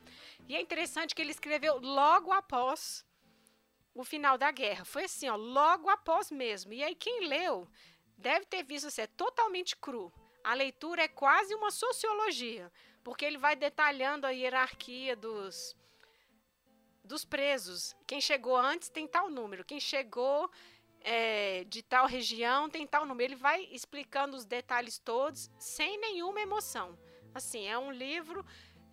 Eu li ele mês passado e se sente um pouquinho mal, assim, porque, nossa, é horripilante, mas ao mesmo tempo é interessante de ver, porque ele é considerado um dos melhores testemunhos do Holocausto, porque ele traz isso. Olha, gente, funcionava assim, ponto. E não, eu me senti que estava morrendo. Não, ele fala da fome, do, do medo do frio e de dormir é, segurando a colher, porque se você perde sua colher, você não tem como tomar sopa rala, porque é água que eles te dão para água com sal que eles te dão para tomar. Então, assim, é muito cru, mas você tá lendo uma coisa assim, você tá lá, ó, lendo, assim, bem junto. E aí, assim, depois disso tudo, ele só fica vivo porque ele pega escarlatina e vai pra enfermaria. E aí ele tem que ficar de quarentena. Nisso, eles bombardeiam uma das. É Auschwitz 3, onde eles estavam produzindo borracha sintética que nunca chegou a ser usada, nem chegou a funcionar direito a fábrica. Então, no, no livro, ele coloca isso: olha, a gente foi um experimento sociológico. Se desse certo aqui dentro, daria certo para onde a Alemanha fosse é, expandindo né, seus territórios. Então, eu acho que é uma leitura assim, interessante para quem tem estômago e gostaria né, de saber um pouco mais sobre isso. E outro livro, assim, um clássico, na verdade, sobre relato também sobre sobrevivente da Segunda Guerra Mundial é o Maus, a graphic novel, né, que, que é do, do Spiegelman, do Art Spiegelman, uhum. E conta a história, na verdade, do pai do Art Spiegelman, o Vladek, que era polonês. E o livro pega realmente assim, desde o comecinho, é, desde ele, ele como uma família rica, né, ou razoável, né, lá dentro da Polônia, até casado já, né, até a, a decadência, eles fugindo para vários lugares, conseguindo ou não sobreviver, né, assim, quer dizer, conseguindo sobreviver, é, mas mal, né, assim, a, a trancos e barrancos mesmo, até o momento que eles vão é, parar no, no campo de concentração, em Auschwitz. E justamente a parte do campo de concentração é uma coisa muito pesada, porque o pai, é, o Art Spiegelman, ele está contando a partir de gravações de entrevistas que ele fez com o pai dele, o pai dele falando. O pai dele é uma pessoa odiável. Isso que eu tava falando é daquele, isso mesmo. Daquele. Não necessidade de você gostar do personagem, não é porque a pessoa é boa. Porque o pai dele é de fato. E não é porque ela sofreu que ela é boa. Exatamente. Isso não, não muda. É, isso, exatamente. O pai dele continua sendo uma pessoa difícil. É, que, sinceramente, eu olhava para ele e falei assim, nossa, que cara insuportável. Contudo, né, não justifica é, o tipo de violência que foi é, infligida ali Com a certeza. ele e a outras pessoas. A parte do campo de concentração é extremamente pesada e sobre isso que você falou do segurar a colher, né? Tem uma parte que é muito, para mim marcou muito foi quando ele tá conversando assim, ele tem um amigo lá dentro do campo de concentração, é, que é um cara inteligente, é, culto, sabe, aquela pessoa é, centrada, que no campo de concentração desmorona. Uhum. E aí ele não ele só tem um sapato, ele perdeu o outro mas ele se agarra àquele sapato que ele ainda tem e é, esperando que ele vai conseguir cadastro, negócio assim. E ele não, ele não tem elástico, não é elástico, mas um fio para amarrar a calça, para prender a calça no corpo dele e eles vão emagrecendo. Ah, isso mesmo, eles roubam botões. No, no Primo Leve também tem isso, roubam botões. E aí esse, esse cara, ele fica andando, segurando as calças e o sapato porque para manter ainda algum tipo de dignidade que é a roupa. E isso, nossa, quando eu vi a cena, porque aí em determinado, ele tá contando isso e é um e é um, a narrativa do, do pai do Art Spiegelman, que é seca, desse jeito também. Foi assim, assim, bem meio que factual, sabe? Sem muita emoção. Só que aí tem a imagem, né? E aí a imagem. E aí eu vi aquele cara desse jeito. E aí tem a imagem daquele cara desmoronando já. E, e era um, uma pessoa de certa. Não tô falando posição social no sentido de rico nem nada disso, mas uma pessoa, né, reconhecida. E aqui, ponto, né? Que nível é, baixo que, que esse tipo de violência física mesmo, né? Que vai colocando a pessoa. Nossa, é um dos melhores livros que eu já li na minha vida mesmo. E eu acho que assim, assim como o mouse e o é isso, é isso o homem, mostra a lógica e a organização, sabe? Porque assim, é a total desumanização da coisa. Se um dia eu conhecer uma pessoa que revisionista do Holocausto, tá aí dois presentes que eu vou dar para ela: Primo Leve e Maus, porque realmente tem um capítulo que ele vai falar das barganhas e do escambo dentro do campo de concentração para conseguir mais pão. E o pão não é esse que a gente compra aqui de tarde saindo, não. É uma pedra dura, embolorada. E aí ele fala que tem aqueles que comem um pedacinho para guardar para mais tarde, dentro do bolso. E ele vai dormir com aquele pão segurando ele na mão dentro do bolso, porque alguém ainda pode tentar pegar aquele pão. Então, assim, são aquelas coisas que você vai lendo e fala assim: será? Gente, nossa, então, assim, é os perigos dessa revisão, né? Então, tá aí dois presentes se vocês conhecerem pessoas assim. Mas do escambo, tudo serve para trocar: grampo, botão, cadarço, tudo, as coisas mínimas a gente nem imagina, eles vão trocar para conseguir comida e para cair nas graças. Não, porque tinham funcionários civis dentro dos campos. Né? Não era necessariamente só as Forças Armadas. Então, assim, você poderia ainda cair nas graças dessas pessoas. Então, assim, é todo um sistema, como aquela sociedade ali começou a existir, aquilo ali era um experimento. Se deu certo aqui, a gente vai passar para frente. Então, realmente, sim, é ruim, mas eu acho que vale a pena ler para a gente ter um pouco de consciência disso. E aí tem ainda um, um outro diário, né, muito famoso, não sei se tá pra escutar aí no fundo, mas tem um cachorro. é, ele tá parecendo que tá sofrendo, mas não tá. Isso é só desespero drama. mesmo. É, drama, porque a brisa é muito escandalosa. Mas tem um, um outro diário extremamente conhecido, que é o diário de Anne Frank, no qual, né, uma menina de 13, né, 13 anos conta como que ela sobreviveu durante certo período escondida é, na casa de uma moça, né, uma senhora, em Amsterdã. É, esse livro é muito conhecido, né? Ah, atualmente eu fiquei sabendo de um que chama A Viagem de Fanny, que é uma francesa e saiu o filme, eu acho que vai sair o filme esse ano, não sei ainda. Que é isso também, ela era uma criança judia, sofrendo, mas ela está viva ainda, até hoje, inclusive.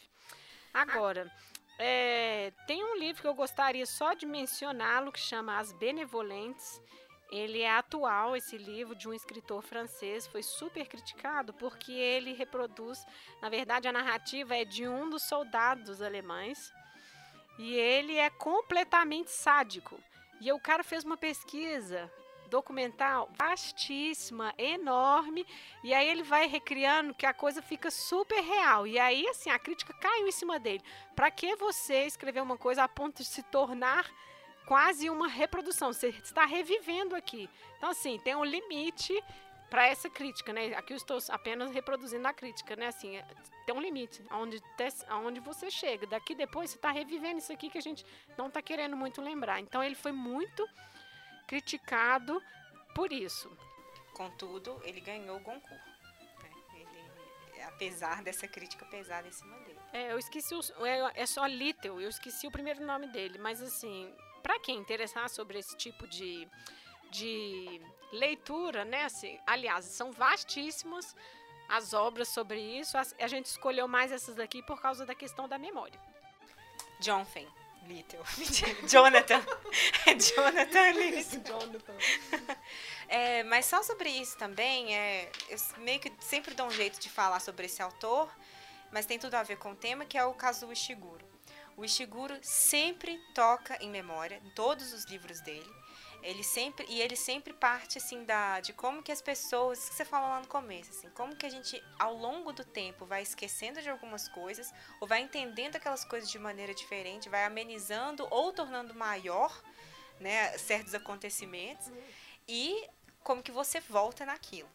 E aí tem um livro que é o meu livro preferido dele, que se chama Os Vestígios do Dia, que acompanha um mordomo desses, desses casarões ingleses e tal, e ele tá mais, né, mais velho, relembrando da época grandiosa desses casarões, quando ele tinha um, um porque agora o casarão tá nas mãos de um americano, que voltou depois da Segunda Guerra Mundial, que tá lá agora, e ele se lembra do mestre, né, dele lá, quando, anteriormente, que ele achava que o, patrão lá era o cara mais inteligente, nobre, de verdade, de espírito, não só de título, que existia.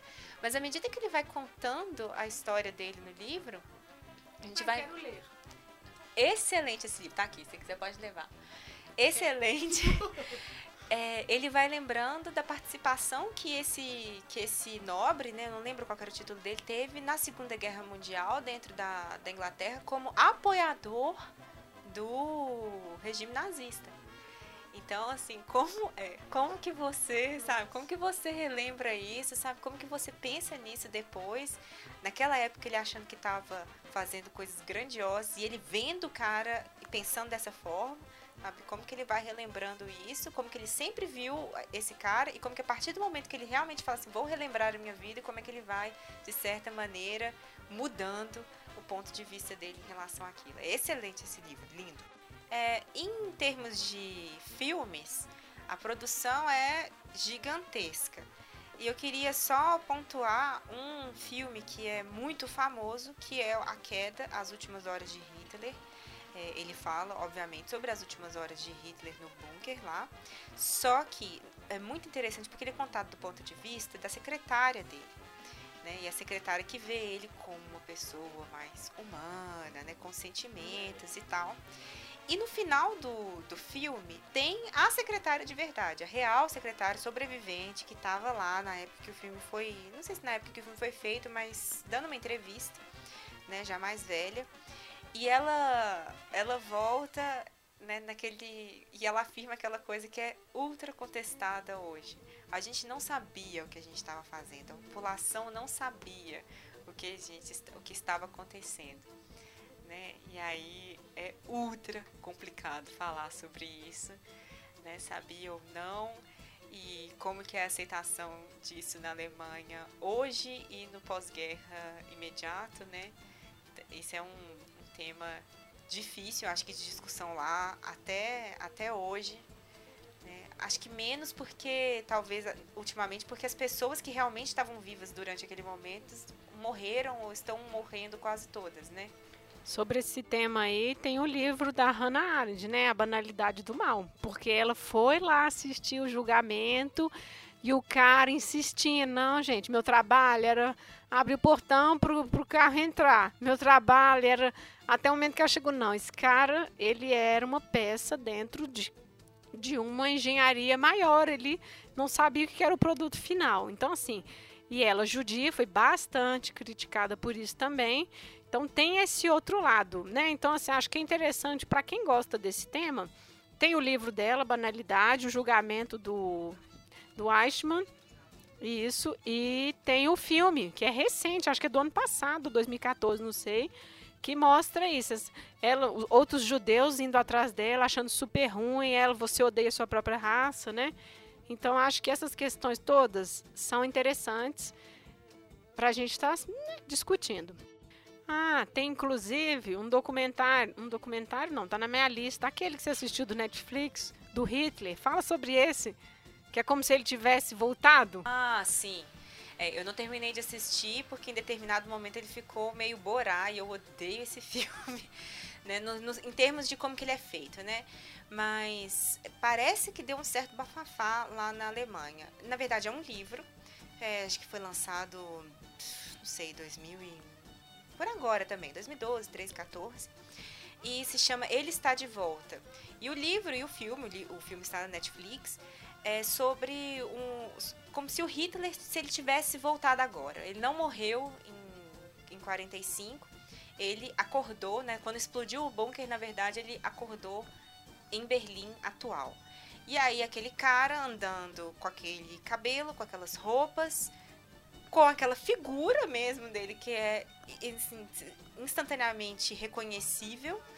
E ele andando em Berlim e parece que o filme foi, foi feito, tem as cenas que são de fato ficcionais, no sentido de que elas têm um roteiro escrito e atores participando. E é, várias cenas foram é, nesse estilo documentário, né? Que jogaram o cara lá para ver qual seria a reação das pessoas. E quando jogaram o cara na, ali naquele portão de Brandemburgo, né, que é um dos maiores pontos turísticos de Berlim, os turistas estrangeiros e alemães estavam tirando foto com ele, tirando selfie. Ah, olha só, pensando como se fosse uma piada. Personagem que tava ali, né? Igual o ursinho que tá lá, pra gente tirar foto com ele. Eu tirei foto com o urso. Eu e a Isabela. Bom, mas enfim, tipo ursinho de Berlim, só que não, né? Um, o né? Hitler, né? né? O Hitler. E as pessoas rindo e tirando foto. E aí ele vai é, numa busca assim, não, a Alemanha está corrompida. É, tem as palavras que ele usa lá que são bem chave. Qualquer coincidência com o discurso do Trump atual é, não é mera coincidência. E assim, e ele viaja pela Alemanha para falar assim, não, nós precisamos fazer a Alemanha grande de novo. E... Super atual, hein, pessoal? Exato. E aí, é, eles, é, os, as reações das pessoas são, eu não diria surpreendentes em termos do tipo de discurso que elas fazem, é, mas me surpreende o fato de que, falando aquilo de frente para uma pessoa vestida de Hitler, elas não tenham se surpreendido consigo mesmas. Aí, é, por exemplo, tem um momento, acho que é um dos primeiros momentos do filme, é, que ele encontra com uma dona de uma lanchonete, um negócio assim no norte da Alemanha, e entra, ah, como é que tá seus negócios? Ah, os estrangeiros, os imigrantes atrapalham muito, esses, esses turcos não querem saber de nada. É, e até o momento que eu assisti, porque aí depois eu não consegui mais, porque eles ficam sem dinheiro durante uma parte do, do trajeto, que ele tá viajando com um cara que também não tem dinheiro. Ficam sem dinheiro e pensam assim, como que a gente vai fazer para ganhar dinheiro para continuar financiando a nossa viagem? E, aí, assim, e o cara vira para ele, o que mais você sabe fazer? E aí o Hitler vai pintar. Porque ele era um entusiasta das artes, tentou entrar lá na academia lá de, de Viena e não conseguiu, enfim, ele vai pintar as pessoas. Na verdade, ele está fazendo caricaturas nesse ponto. E ele tá numa praça ali no, no sul da Alemanha, parece. Não sei se é em Nuremberg. Ainda no sul. Conservadorzaço, né? E aí ele tá por aí, mas aí é o único momento que eu vi de que um cara para e fala. Porque tá todo mundo realmente, de fato, parando para ter a sua caricatura feita pelo Hitler. Ou por um cara vestido de Hitler. E qual que é a graça disso? Qual que é efetivamente a graça disso? E aí um cara para e fala. Isso é uma vergonha isso que vocês estão fazendo. Isso não é engraçado, não. Isso não é engraçado, não. E fala na cara dele, mas esse foi o único momento do filme. Mas que é uma seleção de cenas também que foram feitas pelos produtores do filme. Então, não dá para saber. Parece que foram filmadas mais de 300 horas. Então, para ser condensado em duas, né? Eu, eu não sei como que foi a recepção disso.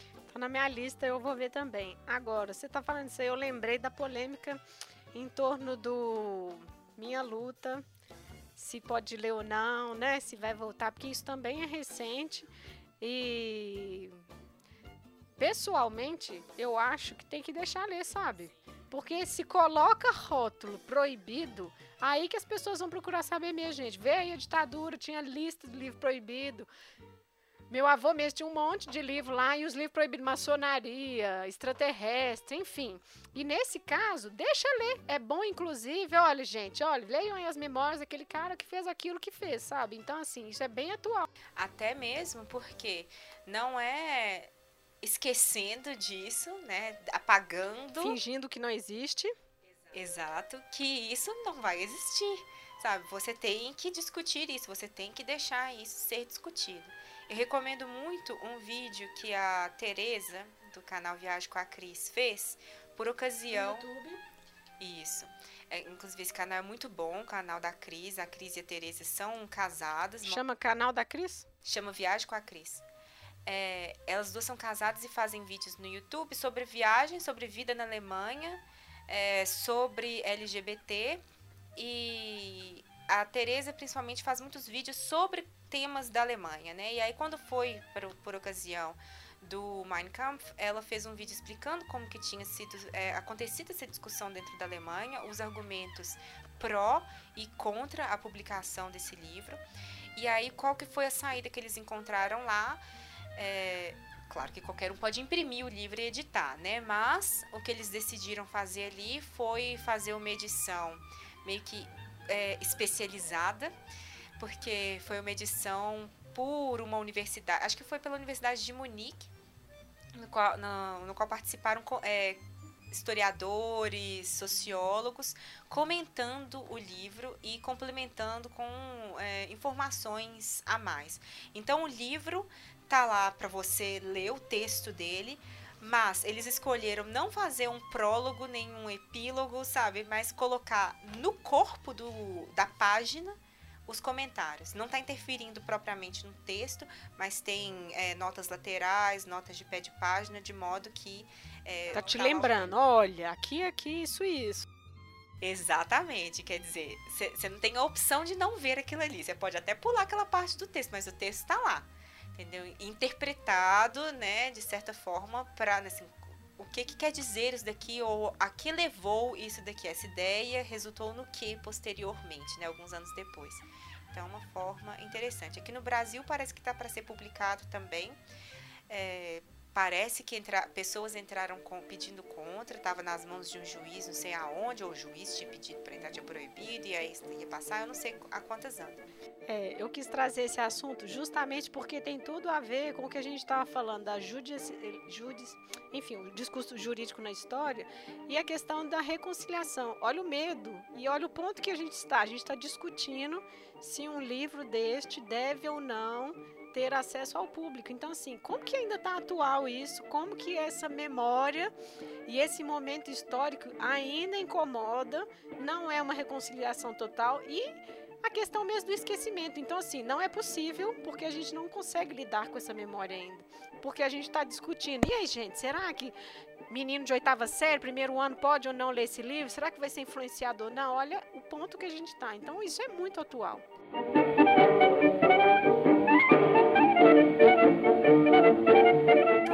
Que a gente vai tratar por último agora, ao longo do episódio, como vocês devem ter percebido aí, essa música ao fundo, isso é um klezmer, é uma música judaica. E aí é importante a música, principalmente no filme, porque quando começa é, é bem divertida, é animada, lembra fanfarra, música dos Balcãs, eslava e tudo mais. E à medida que eles vão se aproximando de Trashenbrod e eles vão fazendo a viagem, vai mudando completamente. Que é mais ou menos o que acontece com o livro também. Essa comicidade vai um pouquinho desaparecendo. Então a gente vai falar um pouquinho agora da música klezmer. Essa palavra, né? Ela vem. Bom, kles mais zemer significa instrumentos musicais. E ela é uma música assim. Não tem fontes escritas datando, não, mas aparentemente é a partir do século XV, da, do braço askenazi dos judeus. E assim, como eles eram músicos itinerantes, na maioria pobre, porque, bom, como eles eram sempre perseguidos, eles estavam sempre mudando de cidade, viajando, acompanhando casamentos, né? Então, eles tiveram muita influência e deixaram muita influência na música eslava, cigana, principalmente ali na Europa Central e no leste europeu. Tem até um nome para esse pessoal, né? Que é pejorativo agora, que é o klesmorim, que são as pessoas, esses músicos, porque significa que você é pobre e era itinerante e tudo mais. Pois é, e com o Holocausto se perdeu muita coisa, obviamente. E aí a gente vai ver depois, nos anos 70, um renascimento, uma retomada dessa música. A gente vai trazer aqui alguns e outras bandas também que a gente conheceu no filme, né? A gente já falou do Gogol já, mas a gente vai trazer algumas aqui só porque eu acho que é interessante pontar, porque isso também é muito característico, né? E assim, é uma mistura, assim, são várias influências e eles influenciaram muita coisa também. Este primeiro é o Naftuli Braduen. Ele é um judeu austro-húngaro. Super possível nesse mundo sem fronteiras. Mentira, com várias fronteiras, mas enfim. É, ele tocava clarineta e ele não sabia ler partituras direito. E ele era um dos mais eles eram dos ícones, na, ele era um dos ícones, na verdade, e no, nos anos 20 ele já estava nos Estados Unidos, e aí, assim, a gravação dele vai até 41, porque parece que ele era alcoólatra e depois parou de gravar, e aí teve um fim meio obscuro. Então, assim, nos anos 70 teve essa retomada dessas músicas por outros artistas.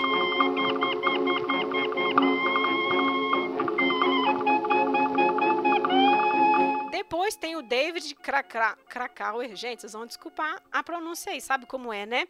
Ele é um dos principais que vai fazer essa releitura de todas essas músicas.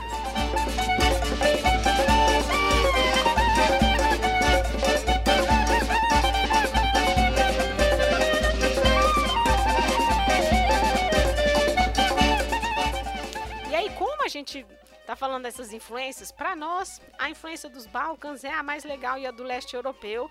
Então aí a gente vai falar de algumas de algumas bandas e músicas que a gente gosta muito. A Olivia até já começou a falar do Gogo Bordello, né? Isso. Eu conheci o Gogo por causa da do filme, inclusive o, o vocalista da banda é é o Alex no filme. Né? Ele participa. E a banda toda participa do filme, né? Na verdade, naquele comecinho lá que ele vai, eles vão buscar o, o John Fen na, na estação de trem. Tá a banda toda atrás tocando lá do a banda toda atrás do trem tocando. É muito legal, com várias influências é, dessa música do leste europeu. Né? E ultimamente também eles têm trazido outras influências do mundo, porque a banda ela tem gente do do mundo é, todo, esse né? acento agora. imigrante ficou bem forte naquele CD de 2010, né? O Transcontinental Hustle. Inclusive tem uma música que se chama Imigraniada e que vira e mexe alguém posta. Tenho visto pessoas postando quando o assunto é políticas de imigração. Eles batem bastante nessa tecla, é, todos eles é, são, são pessoas, principalmente né, o, o Eugene, Eugene Hutz, que é o vocalista. Ele, ucraniano. Exato. Ele é ucraniano e tem russos, né? Tem pessoas ali de outros lugares. E aquele cara da América Latina, o não, esqueci o nome dele agora. Eu acho que ele é do Equador, né? Isso, tem um equatoriano mesmo. E a gente foi ver o show dele, né? Em Paris. Nossa, foi tão ótimo. A gente ficou tão pertinho. Muito bom. Show muito animado. E é interessante porque eh, você estava falando da Eu fanfarra, amo. né? É isso mesmo. Eu a banda amo. no palco é aquela explosão mesmo. Aquele tanto de gente num barulho sem parar. Inclusive o jeito dele de cantar é... Como, né, Ai, a gente diz... adora. Eu amo. É. Vamos deixar aqui tocando um pouquinho o Goggle.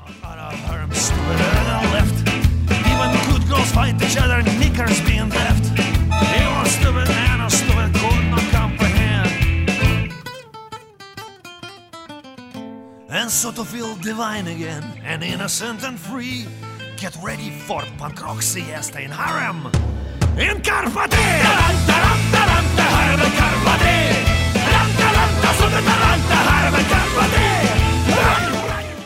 Bom, a outra que a gente, nossa, eu amo também, é o Kusturica e The No Smoking Orchestra. Ele é sérvio, né? E ele também é diretor de cinema. Nossa, eu amo os filmes dele. Não, eu amo. Engraçado que foi uma onda de música e filme do leste europeu, você não acha não? Não sei se foi isso no mundo ou se foi a gente que estava prestando atenção ah, nisso. Pode ser também, porque a gente estava morando lá também. É, na né? verdade, o Costuri que eu conheci, porque, engraçado, foi da primeira vez que eu estava na Alemanha, e aí eu viajei de couchsurfing para Viena, e aí ali tava tendo um encontro, então tinha muita gente de vários lugares, e a menina que falou assim, alguém me indicou, não temos nada para fazer, vamos assistir um filme? Alguém me indicou Costurica, era um cara que acho que tinha acabado de voltar da Eslovênia, eu acho. Nossa. É, aquela zona. E aí, assim, alguém me indicou esse cara aqui, esse diretor. E eu nunca tinha ouvido falar, eu comecei a assistir aquele negócio de, nossa, que loucura que é esse filme. Essas músicas são geniais, mas o filme é muito louco.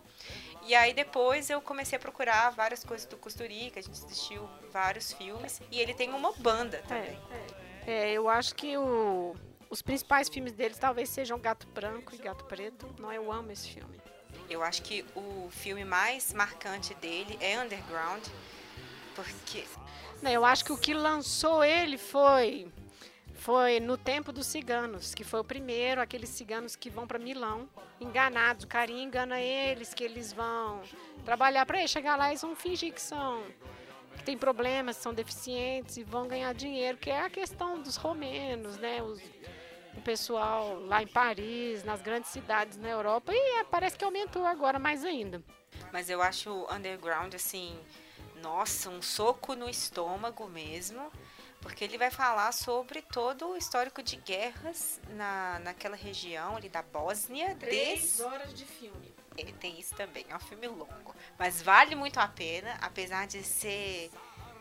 É, dá aflição assistir esse filme também em determinado momento, porque conta a história de pessoas que se abrigaram underground, né, é, por ocasião da, de um bombardeio que estava tendo, de uma guerra que não acabava nunca mais. Tem uma pessoa em cima é, avisando para ela, acabou, não acabou, passando comida e tudo mais. Só que com isso o tempo vai passando, né? E aquelas pessoas estão ali dentro ainda. E várias guerras se passam. A Bósnia não é mais Bósnia, inclusive. Né? Então é um filme muito é, legal para pensar sobre os conflitos que existem ali naquela região até hoje e essa mobilidade de fronteiras e o que, que ela traz em termos de identidade, de cultura. E é engraçado que a música o tempo todo. Tem bombardeio, gente morrendo, e o cara na sanfona, na corneta, o, o cara tá sendo enterrado, aí tem o outro tocando cornetinha. Então, realmente, assim, aquilo que a gente estava falando que ameniza um pouco, tem isso. Agora, essa questão da Bósnia, A Vida é um Milagre, que é o outro dele, é a história do Romeu e Julieta, entre uma pessoa da Bósnia e uma pessoa da Sérvia. Então, realmente, assim, é bem. Ai, adoro esse filme, mas é, é isso também. E uma outra coisa legal dele, nossa, ele é um dos meus diretores preferidos. Uma coisa legal dele, no Gato Preto e Gato Branco, Gato Preto e Gato Branco, isso mesmo. Que é. Uma pessoa está sendo perseguida de morte, mas é engraçado. Tem aquela coisa assim, que é o gigante que apaixona pela anã, tem aquelas coisas assim. E o gato preto o gato branco que acompanha o filme todo. O outro é um traficante que que abusa de todo mundo e ele é convidado para o casamento. Então, assim, tem os absurdos horríveis. Como que alguém convida essa pessoa e ao mesmo tempo, no final, assim, digamos, só falar só uma tudo coisinha, tem um filme do, do Costurica na Netflix, só que é a biografia do Maradona. Então, eu nunca assisti esse filme, na verdade. Olha, sempre que ele vem para América Latina, ele faz show na, ele na Argentina. Ele é muito fã do Maradona, né? Ele é, confesso, assim, ele é muito fã do Maradona. Mas enfim, a, a, fica aqui a música, então, do Costurica MD Smoke No Smoking Orchestra.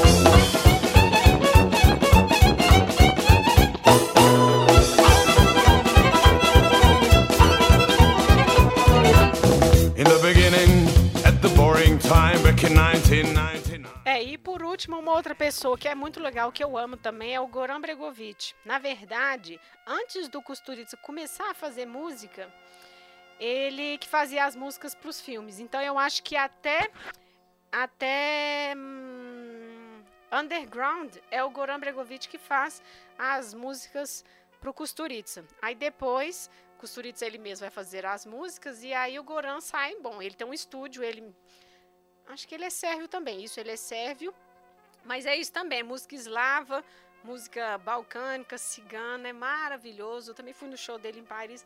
Nossa, Paris eles têm essas questões de não gostar de cigano, mas não tem jeito não.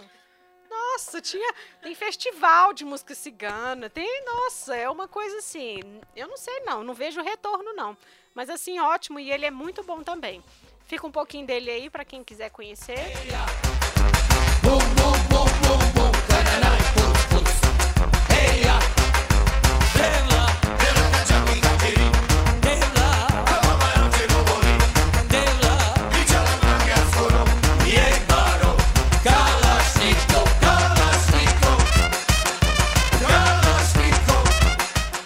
chegamos no final de mais um podcast. E aí, assim, olha, a gente ficou muito feliz de fazer esse podcast, porque a gente adora o livro, a gente adoro o filme e as músicas, nossa, são a nossa cara, cara de confusão, né? Mas. é, a gente acabou de falar que é zoneado, que é bagunçado. Poxa, então somos assim. Mas enfim, é porque a gente fica pulando, né? A gente adora. E aí. Bom, e também porque, assim, esse tema, além de ser o tema da memória, da Segunda Guerra Mundial, também mexe com o tema da imigração, né? Por mais que seja tangente, no caso desse livro especificamente, né? Mas quando a gente vai falar das músicas e tal, vai muito pro tema da imigração, que é um tema que também a gente gosta bastante. Eventualmente podemos até fazer um podcast sobre isso. E a gente viu pelas músicas, assim, essas influências. Não tem como falar de uma coisa purista, né? Então, assim, acho que é por isso que a gente gosta, né? Então, a gente, assim, queria um feedback. Para isso, a gente tem aí os nossos endereços nas redes sociais.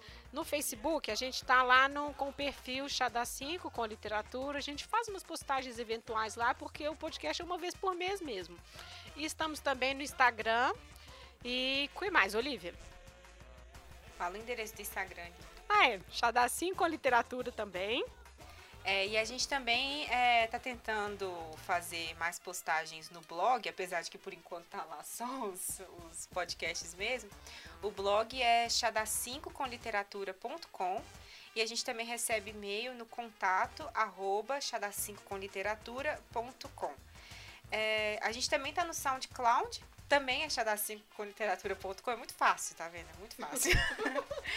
então é só procurar por lá que dá para encontrar tudo e deixar comentários. E esse podcast, não sei por onde vocês estão escutando, mas ele também está no iTunes. A gente conseguiu fazer esse negócio funcionar. Olha, foi difícil. Mas porque eu não sei mexer com esses negócios, né? Nossa, se imagina a Olivia não sabe, imagina eu. Vocês têm que ver. Nossa Senhora. Mas enfim, aí a gente espera então que vocês deixem comentários, né, sobre o que acharam dos temas que a gente abordou. É, lembrando também que a gente vai deixar todas as referências que a gente colocou, que a gente mencionou, né, durante esse podcast, é, no post que acompanha é, esse podcast lá no blog. Então tem que acessar o blog para colocar, porque não, a gente não consegue colocar tudo na descrição mesmo do, do podcast. Mas tá lá, a gente vai colocar todos os filmes, livros, é, que mais? E artistas musicais que a gente falou aqui durante esse episódio. É isso.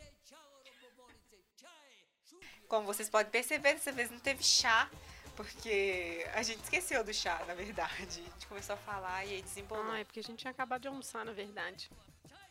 Tem isso também. Hoje faltou o chá. E é isso então, pessoas. Até o próximo mês. Tchau. Até, tchau. Kizorice,